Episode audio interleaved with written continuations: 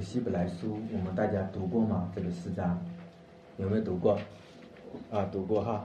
我们可以看到，就是其实我们从希伯来书也好，从这一个我们的现代也好，你会看到上帝他是一个做工的上帝，他从来没有停下手中的工作。那也就是说，当我们在看这个时代的时候，你会看到这个时代是很现代化的，对吧？哎，但是你会发现嘛，就是整个历史的那个潮流，挟裹着我们的生命、我们的动作、我们的言语，不断的朝历史的终点走去。历史是直向的，大家明白吗？它不是循环的。阿门。所以希伯来书里面他就讲到说。在这末世是吧？哎，他就有一个末世的观点，所以我们可以看到，当我们在这个历史里面，我们在做什么？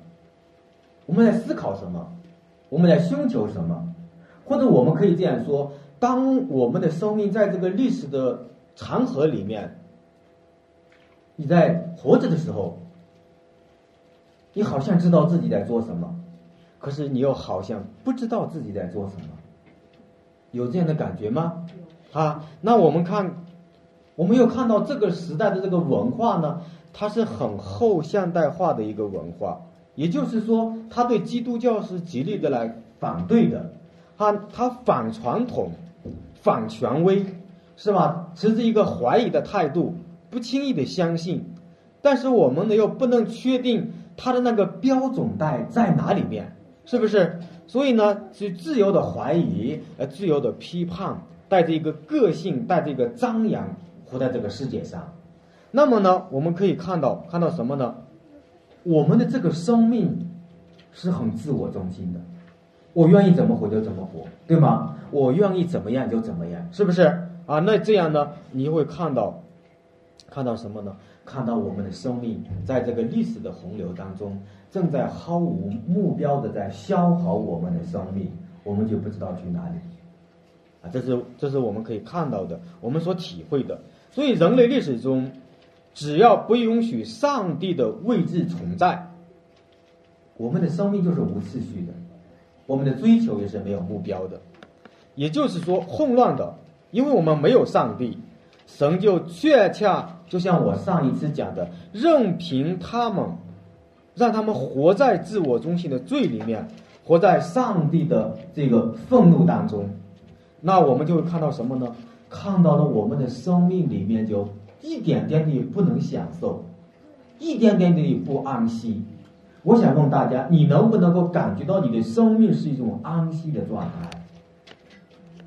当我们在希伯来书里面读这段经文的时候，这里面告诉我们说有一个安息的安息。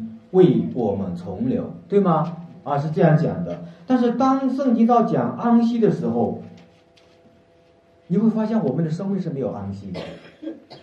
那么我们要问，究竟什么是安息？是不是？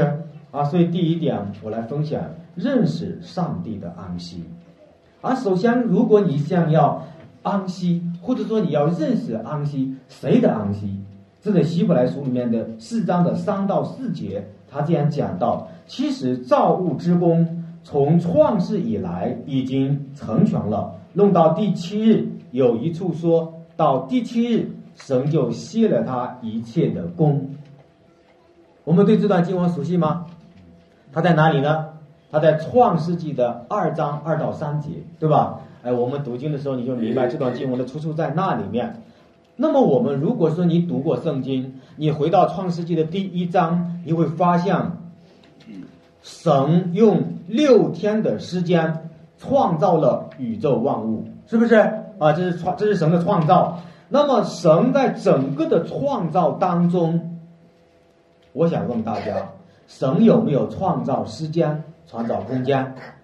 有没有？有，也就是。整个我们所星球这个宇宙居住的空间都是谁创造的？上帝创造的，对吧？哦，上帝创造的空间和时间都是神创造的。那么我们可以这样讲：如果时间和空间是神创造的，那么整个人类的历史，整个人类的历史的进程，是不是也在上帝的手中？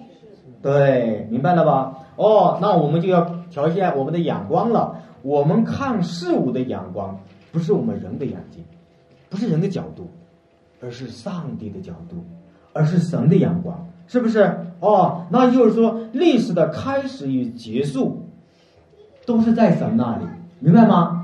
这里面他讲了一句话，说都已经完成了，吸了他的一切的功，也就是说，神所创造的，符合他旨意的，包括人、事物、历史动态、时光走向，都在这创造之功里面已经成全，已经在这个伟大的宣告中已经成就了。阿门吗？阿门吧吗？哦，你要阿门的，因为你的角度要。归向上帝哈，那也就是说已经成就了，而不是开始了，明白吗？哦，你就会发现了，原来神这么伟大，整个创造的动态，整个历史的动态，在神那里已经是什么呢？成就了，所以他就安息了。但是我要挑战一下大家的这个。呃，对这个神的这一个思维，或者你对圣经的理解，他怎么说呢？比如说，我们从人的角度来看，人类历史所有发生的事情，会随着时间的运行而出现，对不对？哦，比如说今年是二零一九年，那么二零二零年的事情有没有成像呢？没有呢。到了那个时候，一定会呈现出来，对不对？哦，你就能够了解这个时间的动态。那么我们可以这样讲，这就是上帝。护理的大能，那么人是有限的，只能够明白以前的和经历过的事情，以后发生的事他都无从知道，对不对？但是请问上帝知不知道？上帝有没有成全？成全了，所以他就知道，他知道，所以他成全。那么我们所经历的一切，他都在掌管维护，这就是我们所信的上帝。啊，这就是这就是圣经里面所启示的神，这也就是在你生命中的那一位用心做工爱你的那一位上帝。那么在这个意义上，我们也还要明白一个道理，明白什么呢？你我他的出生，都应当归到创造之功 完成的那一个工作里面。大家能够接受吗？那我我在说什么呢？我在说的就是。如果你明年结婚，你们要明年要生一个小孩子，可爱的小孩子，其实这个小孩子已经在创世纪二章的二节和三节里面已经成就了上帝。阿门。能听懂我在说什么吗？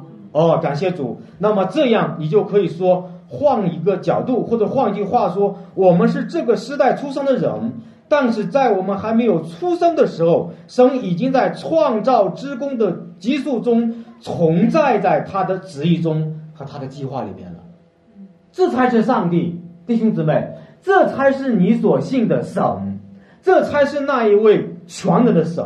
所以在这节经文当中，世界上所有的物种，因人类的咒诅，因人类的堕落，世界上的物种是会减少还是会增加？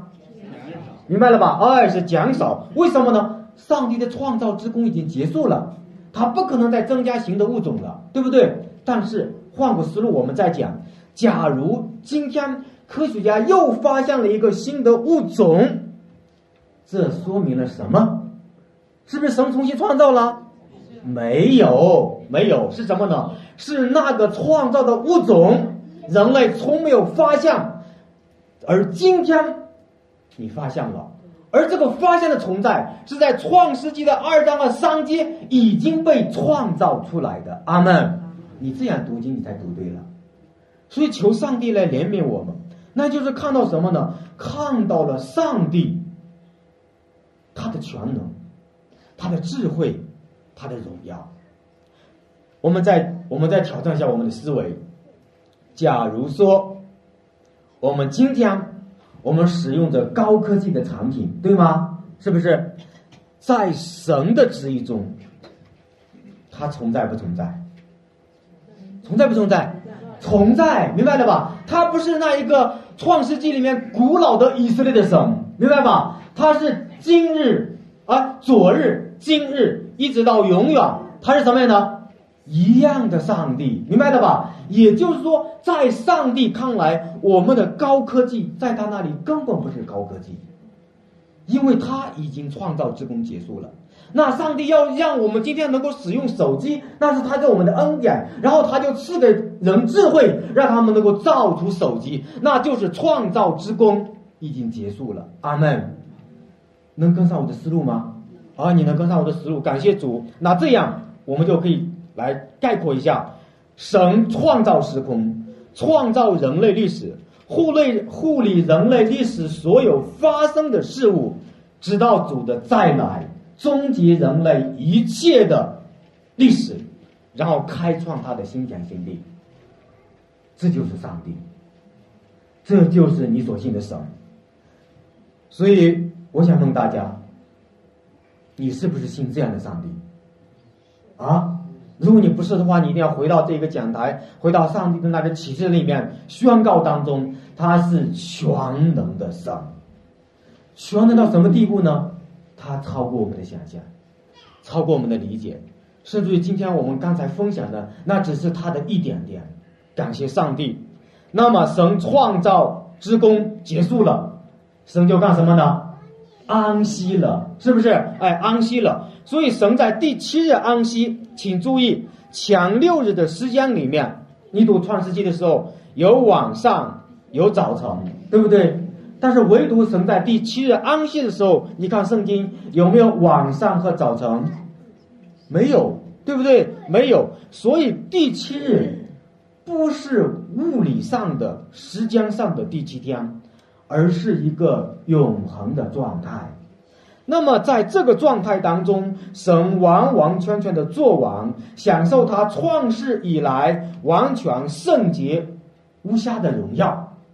那么安息之后的神不再有新的创造，在这个安息里面，神决定不再有增加的地方，在减少的地方是一种完全喜悦的圣洁的状态，这是一种状态，而不是一个时间上的某一个时间点的结束。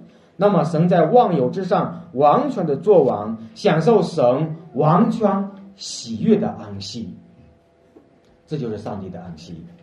那么第一日到第六日所有的创造是为了第七日的安息，也就是说，万物的受造都是为要进入那最后的圣洁完美的安息，这是整本圣经所盼望的。那么你会看到，这是一个神永恒国度的展现，甚至呢，我们可以看到神的安息是在人类面前的一个预览。一个释放人的使命，或者亚当夏娃的使命，就是把万物和他的后裔一同带到哪一个永恒完美的安息里面。啊，这是创世纪里面的一章和二章里面所给我们的一个结构，或者给我们的一个中朗。那么你从这里面就可以看到，当希伯来书在讲到安息的时候，他讲的是谁的安息呀？神的安息，神一切的工作已经结束了，他已经安息了，这就是安息的一个意义，这就是安息的意义。但是，我们回到我们的现实当中，啊，我来分享这一个第二点，就是我们是一群无法安息的人。为什么我们这样讲呢？然后有一句话，有一句话，不知道大家。知道不知道？就是叫他这样说的：“逝者安息，生者释然。”大家听过这句话吗？哦，对他讲什么意思呢？他在讲的是意思是逝去的人理应得到安息，而活着的人呢就应该学着放下。这句世俗的话语形容人的生死就是一个正常的自然的现象。那活着呢就该学会珍惜生命。这样离去的人才能得到安息，用来安慰逝世的人的家属，以表达对死者的哀悼，也对活着的人来安慰。那这就意味着什么呢？人死了，如果安息了，如果这个死人，我的亲人死了，他安息了，对我这个活着的人，对活着的家属来说，也是一种安慰和安息，对吗？啊，也是。那么我们可以。明白一个道理，什么道理呢？死人是需要安息的，活人也是需要安息的，死人和活人都需要安息，但是问题是，我们是否得到了安息？是不是你拥有这个安息？对不对？啊，是不是你拥有这个安息？所以我们可以这样说：需要安息，是否可以得到安息？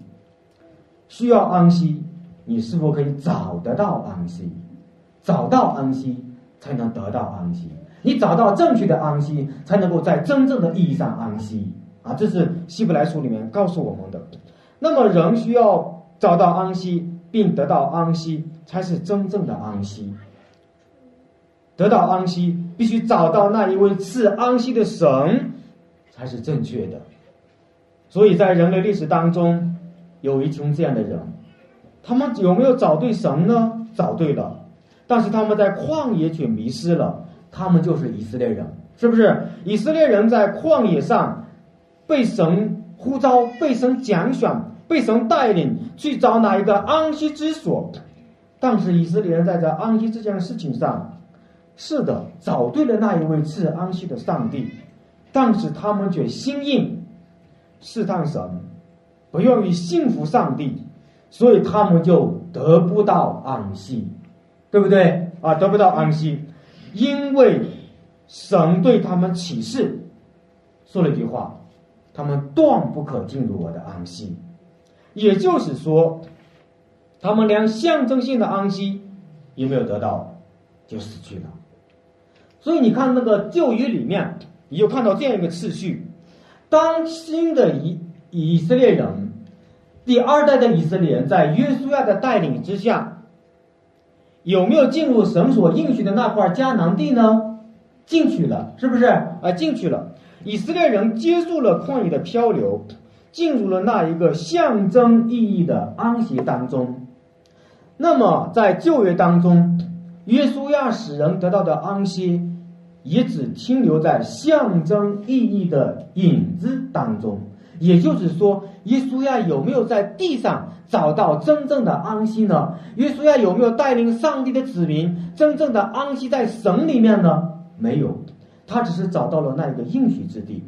所以，约书亚使人所得的安息只停留在象征的意义上。因为什么呢？因为在希伯来书里面，你看到一段话说，多年以后，大卫在诗篇的九十五篇。呼吁人要进入上帝的安息，这就暗示着九十五篇所讲的安息，并不是约书亚在地上带领迦南、在带领以色列人进入迦南的那一个安息，甚至我们可以说，和大卫和约书亚之后所有的人类历史都没有找到。那一个真正意义上的安息，为什么呢？因为安息不在地上，他们得到的只是象征的那一个安息。我们如果说以色列这个民族在有生的基础上仍然不信服上帝，神能够使他们得安息，何况是无神论的我们呢？是不是？以色列人可是有神，但是他们没有找到安息。那么，如果以色列人在有神的状态之下都找不到安息，我们在这个无神论的大背景之下，你能不能找到安息？那就更不可能了，是不是？哎，更不可能。所以我们可以看到什么呢？看到的，无论是新的以色列人也好，是第一代的以色列人也好，还是大卫时期的人也好，他们都在找安息。人的生命是需要安息的。所以他在寻找安息的价值。如果你不相信上帝的存在，你就会在亲人离世的时候，别人来安慰你，是不是？啊，这个时候呢，他盼望你能够得到安息。但是我们呢，就会离开这个世界的时候，我们也需要一个安息的地方。你就会发现，活人需要安息，死人也需要安息。那究竟安息在哪里？人的生和人的死都是需要安息的。换言之，人活在一种不能安息的状态里面，这是所有的人面临的一个灾难性的问题。人或者在找安息的路上悲伤的死去，或者找到象征意义的安息。我们需要工作吗？我们需要不需要工作？啊，需要的是吧？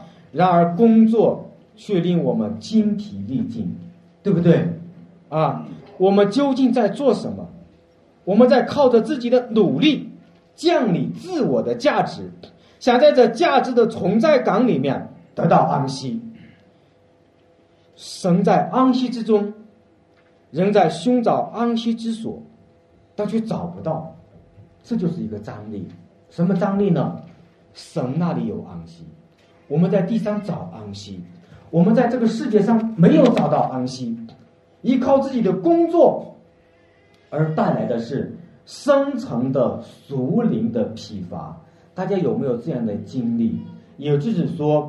当我们在工作之后，如果我们的心灵里面不能够得到安息，其实我们的生命正在制造麻烦，挥之不去。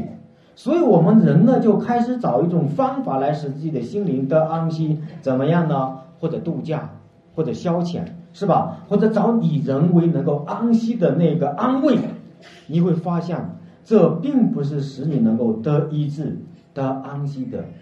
妙方，因为那个安息不在那里面，所以如果我们没有灵魂深度的睡眠期，所有的工作都将压垮我们。因为在本当休息的时候，你也没有办法放松自己，因为你永远无法歇下你手里的工作，一个晚上也不能，你的一生都不能的。因为只要你不在那一个真正的安息里面，你的工作不能够使你安息，只能够使你更怎么样的烦躁、更焦虑，是不是？啊，我们的生命当中有很多的担子，有很多的恶在压制我们，我们的生命会属于某人或者某事，这些事会驱使你，会辖制你，会捆绑你，它会成为我们的老板。促使我们去为他服务，我们的人生中有许多的恶和重担正在压制着我们，正在驱使着我们。那么，我们我想问大家，这个时候，这个人能不能享受安息？他是没有安息的，真的没有安息。假如你说好，我忙完了这段工作，我要好好的休息一下，但是意外的事又发生了，这又一件事情马上临到你。使你不得安息，对吗？你的人生就是这样的啊！我们的人生就是这样的，来来回回的在找那个安息，终究找不到，因为你不知道未来的事情会不会如你所愿。假如你正在你愿意放下的安息里面想休息，但是事实正如你所不能控制的局面一般，你会产生什么呢？焦虑，大家在生活当中，在工作当中，在你对未来的那个事情当中，你有没有焦虑感？如果你有焦虑感，我告诉大家是怎么回事呢？因为这个焦虑就表示这件事情不在你的掌管之中。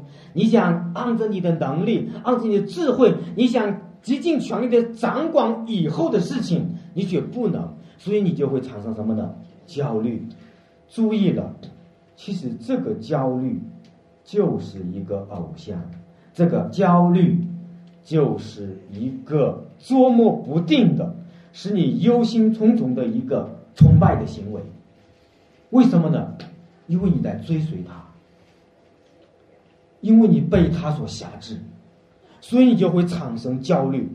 如果你的生命在焦虑和忧愁当中，证明你的心里面是没有安息的，对不对？啊，你是没有安息的，因为你的心灵里面稍微有一点安息，那也是象征意义上的，就像约书亚带领以色列人进了迦南那样的一个安息，那不是终极的安息，不是真正的安息。所以希伯来书里面你去读去吧，上帝要我们的是进入他的那一个安息。在约书亚记里面，十三章的第一节，约书亚年纪老迈，耶和华对他说：“你年纪老迈了，还有许多未得之地，证明他所得的安息，离神要给人的相差甚远。他没有得到神要给他的那一个安息。我们生命中有许多的影子的安息，在虚假虚假的安息里面安慰我们自己，所以这个价值，这个虚假的满足。”在安慰着你，满足着你虚伪的灵魂，它只能是暂时性的，在这个世上短暂的得到休息。我们在欺骗我们自己，因为我们不是得到永恒意义的安息，但我们仍然非常的喜欢这种短暂的安息，因为我们找不到那一个真正的安息在哪里。如果在我们的生命当中，确实有一些没有永恒价值的事物，能够使我们的灵魂稍微的得安息，那也只不过真的就是一个象征意义的安息，它不能够使我们的生命全然的得着安息。所以，究竟安息在哪里呢？我们看一下希伯来书的四章的八节，他说什么呢？若是约书亚已叫他们享了安息，后来神就不再提。别的日子了，这样看来，另有一安息日的安息，为神的子民什么呢？同流，是不是？那也就是说，在约书亚之外，在以色列人在旷野之外，仍然有一个真正的安息在等待我们，也就是为上帝的子民所存留的这个安息。所以我们看第三点，基督里的安息，象征性的安息，并不能使人真正的。享受那一个安息，约书亚并没有使人得着安息，真正的安息就是我们刚才讲的，与上帝有直接的关系，真正的安息与永恒是有关系的啊，是与永恒有关系。这样看来，必另有以安息日的安息为我们存留。我们要不要找到这一个安息？要。哦，你读新约的时候，你会看到什么呢？人子，他说他是安息日的主，对不对？基督是安息的主，也就是说，你的安息一定是在基督那里才能找到。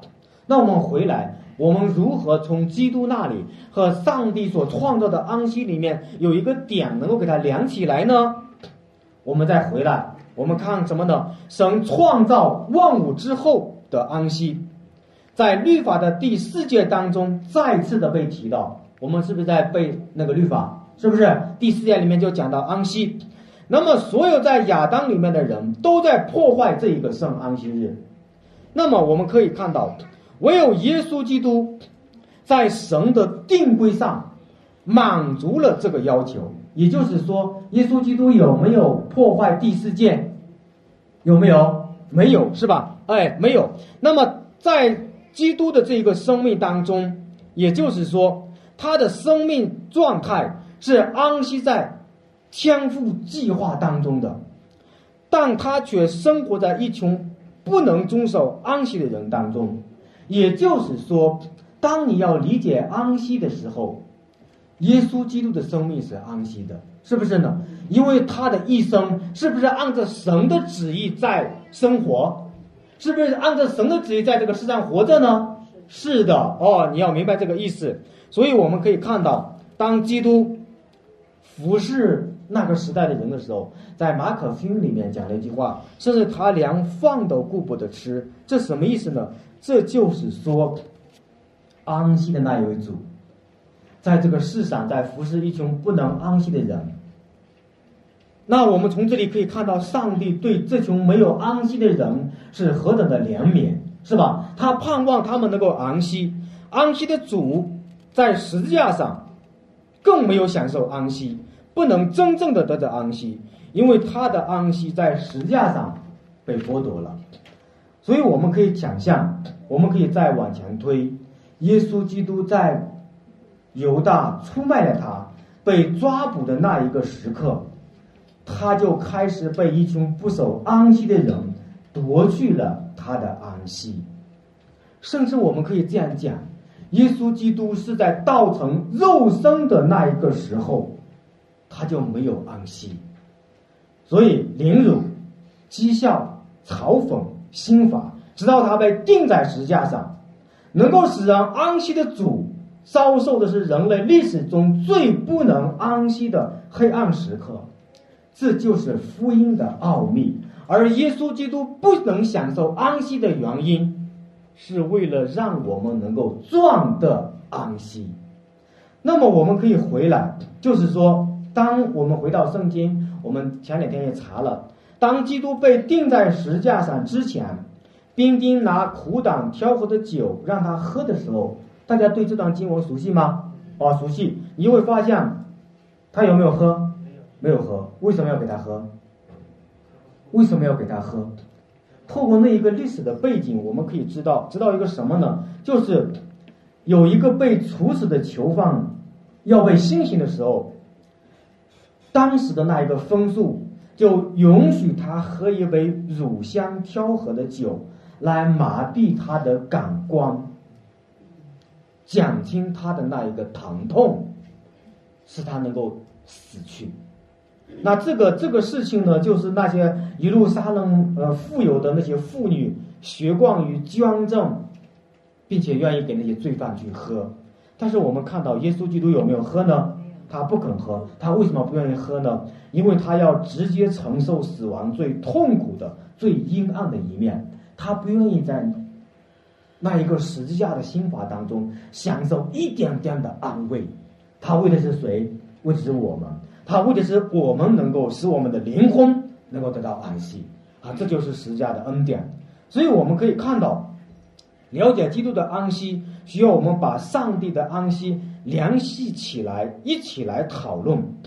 我们知道，我们再回来，刚才我们也讲了，上帝在六日的创造当中，他第七日就要干什么呢？安息了，是吧？哎，安息了，在永恒的第七日安息。那神都愿意把六日的创造带进第七日的安息里面，这是上帝安息的意义，因为他歇了地上一切的功，因为他歇了一切创造的功，那么神安息的计划就在当初就展开，并且开始执行，能够理解吗？也就是说，上帝的安息是在创世纪的二章二节就已经成全，已经成就了。那么，我想问大家：当耶稣基督在十字架上，他讲了一句话，他说什么呢？他说成了，对不对？哦，那里面的成了，和耶稣基督在这里面的成了，这两个成了其实是一个成了，对不对？啊，它是一个成了。那这一个成了，就表示整个人类历史当中所有的人事物动态。他已经都做成了，对吗？尤其是耶稣基督定十字架，是不是上帝的计划？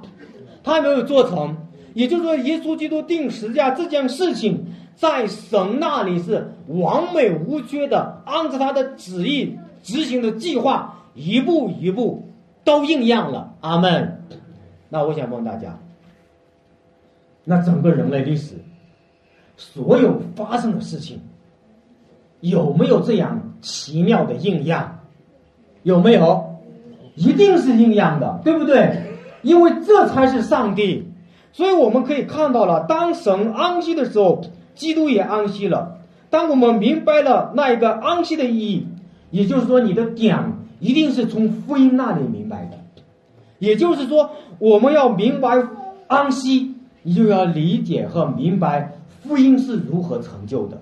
如果你知道了耶稣基督的这一个十字架上的那一个安息，啊，或耶稣基督在十字架上的那一个不能安息，并且他说成了，那就证明着整个人类历史都在上帝那里已经做成了，包括我们生命中的每一个动作、每一个工作、每一个次序，明白了吧？在上帝那里都已经成了，阿门啊！这是这是上帝的安息。那么我们就要明白，明白什么呢？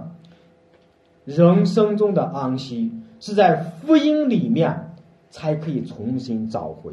如果不在福音里面，我们找不到安息。也就是说，安息从哪里找呢？是在福音里面，是不是？那我们就要回到希伯来书的四章的第二节，他说什么呢？因为有福音传给我们，像什么呢？传给他们一样，只是所听见的道与他们无异，因为他们没有信心与所听见的道调和。也就是说，在这希伯来书的四章的第二节就解释了以色列人在旷野为什么没有得到安息。为什么呢？因为他们不相信福音，对不对？哎，不相信福音。那么我们现在就明白，这群人没有信心与福音相连，那么就证明他们就没有得到安息，也不能够进入安息。最大的挑战就是你相信福音里面所有的应许吗？哦，你现在明白了吗？就是说，如果你想安息，你必须得，你运用你的信心，在福音里面完全的能够与福音相连，才能够得到那一个真正的安息。那么，我们可以看到，在这里面，它还有一个危机存在。什么危机呢？他说，他们不能进入安息的最大原因，就是不相信神的应许。是不是？但是还有一个，就是希伯来书的四章的第一节，他说什么呢？我们既蒙留下有进入安息的应许，就当畏惧，免得我们中间或有人是否什么呢？赶不上了。那也就是说，告诉我们说什么呢？一个是蒙留下，一个是又是否赶不上了。那相比于旷野倒闭的以色列人。我们精神呢还有生存的一个空间，但如果在神给你悔改重留的日子里面，你如果仍然没有把握好这个机会归向主敬畏神，你的危机仍然存在，你进不了上帝的安息，是不是？啊，这是希伯来书里面清楚告诉我们的。那么综合两点，进入上帝的安息，第一是上帝给你机会，第二就是你要相信福音。能够明白吗？这不是一个很呃很大的奥秘，圣经里面已经清楚的告诉我们了。所以，我们再回到福音，回到福音，他说什么呢？希伯来书四章的十节，因为那进入安息的，乃是歇了自己的功，正如神歇了他的功一样，神的工作已经完成。这是一个超然的计划，整个世界的人类历史在神那里是完全成就的一个状态。我们从神完成救赎的福音那里就可以看出来，基督定时价是必然要发生的一件事情，对不对？那么如果说耶稣基督定十字架是必然发生的一件事情，那么我想问大家，所有的这一个人类历史中所有的人，是不是都是应当必然发生的一件事情？包括你的人生，对不对？啊，你就明白了吧？没有一个偶然的人。能够理解吗？世界上只要生存的一个人，整个历史历代以来，所有的人都是上帝必然要他出现的，啊，必然要出现的。那么这样呢？我们从福音的角度来看世界发生的事情，包括我们的人生，包括我们的动作，包括我们的选择，包括我们的追求，甚至于我们可以直接应用到我们的教牧现场。怎么来呢？假如说耶稣说了。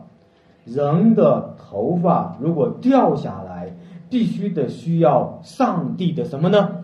许可。那么这就是说，运用到教牧现场，这就是说，假如你现在听到忽然有根头发掉下来了，那这个掉下来这个微小的事情，也是创世纪二章二节三节里面已经成全的事情。阿门，相信吗？你这样相信上经吗？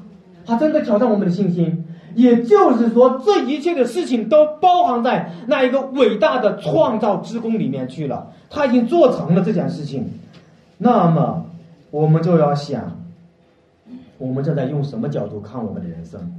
用什么角度在看整个人类历史？就是福音，就是耶稣基督定他定十字架。所以神在福音里面是他子民的安息。源头就是创造万有的之后，不需要再增添不需要再减少的完美，因为上帝安息了。那么人一生的工作，在福音安息的意义当中，其实也是安息的。能够理解我在说什么吗？也就是说，你所有的工作，你所有以前遇到的人生的那一个工作的经历，和你以后将要面临的那一个工作的人生的经历，你不应当是追求那一个结果，不应当追求一个果效，而是享受。上帝给你在安息里面的喜悦，或者说是什么呢？你在享受一个做工的过程，能听懂我在说什么吗？假如你现在没有工作，你不用担心，为什么呢？因为上帝已经在创世之初已经给你都安排了，都已经他安息了，都歇了。那么你以后的工作，无论是多少天、多少年。都不能超过、超越、减少，为什么呢？因为上帝已经做成了安息了，是不是？如果连上帝都安息了，都做成了，你能超越他做成的计划吗？能不能？大家，不可能的，明白了吧？如果你超越上帝，你就是神，他不是上帝。如果你超不过去，那你就应当在他面前降服，明白了吧？因为他是上帝。是不是？所以从这个角度来讲的话，我们人生中所有的工作，其实神都已经安排了。你不应当焦虑，你不应当愁烦劳苦。为什么呢？因为神已经在基督里面安息，而一个属神的儿女，他也应当是一个安息的状态，对不对？如果你焦虑，你就在找拜一个偶像。所以求上帝怜悯我们，所以我们可以讲，我们可以这样的来想，我们的一生都是上帝在主导和设计，并且在他来看已经完成了。我们的年岁在不在上帝的手中？我们的我们的生命的长度在不在上帝的手中？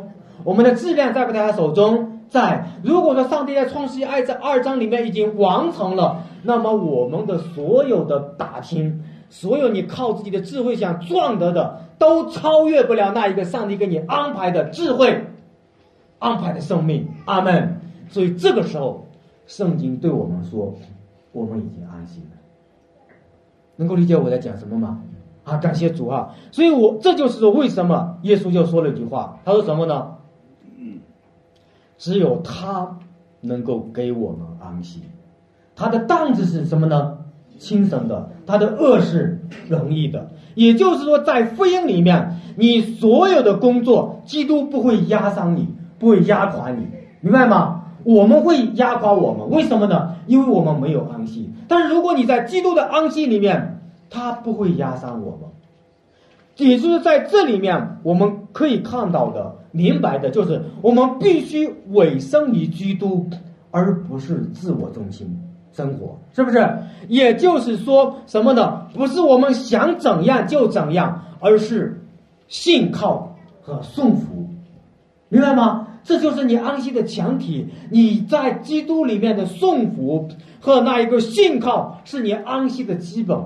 你能够享受那一个在工作果效里面的安息，是因为你相信他，是他，这才能够得到安息啊！所以秋生真的是怜悯我们，只有耶稣。才能给我们一个完成的功，使你安息在其中。基督徒是在基督已经完成的功中，而不是在你自己的工作当中寻找安息。神在他的功完成之后才得以安息。基督在十字架上最后说成了。一个基督徒当知道，如果他今天晚上离世，有没有问题？有没有问题？如果说上帝今天晚上就要我离世，我就会说：“哎呀，主啊，好后悔啊！我还有好多的事情没做呢。”我跟你说，证明你没有安息，因为你的角度没有调整到创世纪那里面。因为神说，今天如果要让我们离开，回到天家，那就证明你以前的那个生命已经完成了上在上帝在你生命中所有的计划。阿门。你这个生命是安息的。如果你没有安息，证明你对神不顺服，你就早焦虑，早愁烦劳苦，你正在敬拜假神。阿门。这就是这就是希伯来书里面说的安息。所以从这里面我们就可以看到了，看到了什么呢？看到了，如果我们不能在基督里面完成的工作里面真正的安息，你就一点也不能得到安息。大家看过那个电影那个烈火烈火战车吗？他讲的是一个跑步的哈，一个一个运动员，他在那一个主日，他宁肯不去得那一个金牌，他也要享受上帝给他的安息日。我们呢？我们拼命的在这个神给的主日安息里面，还要去工作，证明我们找不到那一个真正的安息。因为真正的安息不是那一块金牌，不是那一个物质，是不是？而是在福音里面、实价里面，在神里面的安息。你的生命状态是安息的吗？如果我们真的没有安息，我们需要回到上帝那里去。所以我们看这里面，他说什么呢？神设立安息日。是提醒以色列人不再做奴奴隶，奴隶一天的假都不能请，是不是？但是这与今天的我们也有很大的关系。我们会违反上帝给我们的安息日，我们不愿意在礼拜天的时候，我全然放下我们手中所有的工作和愁烦劳苦和焦虑，来到上帝面前去敬拜他，因为我们的生命是焦虑的，我们是忧愁的，我们是劳苦愁烦的。当以得胜的宣告过安息日时，证明我不再是这一切的奴隶，我已经完全的得胜，我在基督里面已经享受了那一个安息，我不会被我的老板、被我的文化、被我的家人所捆绑，我不会被我的工作定义我自己的价值，我们的生命的价值的意义被谁定义啊？被基督、被上帝，而不是被你的工作，是不是？啊，你这样就能够找到安息。所以，如果是你没有这样的角度和思维，或者这样的理解，哪怕是给你休息，你的心思还是很累的。有没有这种感觉？如果你真的不在基督里面安息，你所有的工作都不能够使你安息。哪怕你今天你想休息，也不能带来心灵上的安息，因为你不在生的安息里面。所以我们会看到什么呢？我们要明白，明白什么呢？供应你自己或者你家人需要的，事实事实上不是我们，也不是你，而是谁呀？神，对不对？是上帝。那么，我们让我们能够持续工作的，不是我们，而是上帝，对不对？啊，成全历史的不是我们，而是谁呀？而是上帝。而你会发现。无论我们的工作也好，无论历史也好，是不是？无论让这个世界运作的那个次序也好，在谁手中？上帝手中。所以你要因着神的安息和他一同安息，你就找到了那一个真正的安息。啊，基督针对我们的焦虑呢，他也有解药。我不知道大家有没有听，或或者我们有没有呃记得，在马太福音的第。五六章，他说：“天上的飞鸟也不种也不收，你们的天赋尚缺什么呢？养活它，是吧？而野地里的花也不劳苦也不反向，仍然能够得到天赋的照顾，是不是？哦，我们与他们相比较，我想问大家，谁更重要？是不是我们呀？就是这种被上帝救赎的子民，对不对？哎，这是很重要的，所以我们不要通过你的工作来证明自己。”也不要通过追求这个物质的世界来想明你的重要，因为这一切都不能使你安息。讲堂来说，如果在你安息的时间里面，你仍然忧虑，那么你就没有遵守安息日，也没有遵守你不是上帝的教导。我们会发现，人堕落之后，经常想做上帝，是吧？经常想自己给自己找那个安息，但是安息不在我们这里。是在谁那里啊？在神那里边，上帝完成了他的功，就安息了。这对于我们来讲，是否很难？工作好像总是没完没了。我们唯有借着福音，不再感到必须去完成任何其他的事情来证明我们自己。但在另一个层面上，安息的重要意义，不是想未来没有完成的工作，而是提醒我们自己过去你已经完成的工作、事情，是吧？所以，当我们看到自己许多已经结束的或者完成的事情，这更容易让我们的生命释放、轻松、安心。你以前有没有做过成成就的事情？或者说你有没有做过成功的事情？有。那些安息的意义就是，当你回顾以前你做成的事情，你在展望未来，你以前做的，或者说你将来要做的，一定会和以前一样，一定能够成就。那个时间点在上帝那里。阿门。我们要随着上帝的手来安息，随着上帝的时间来安息。所以我们可以说。由此可知，安息就是看到自己完成的事情，和提醒自己还没有完成的事情，其实都在上帝手中，不在我们手中。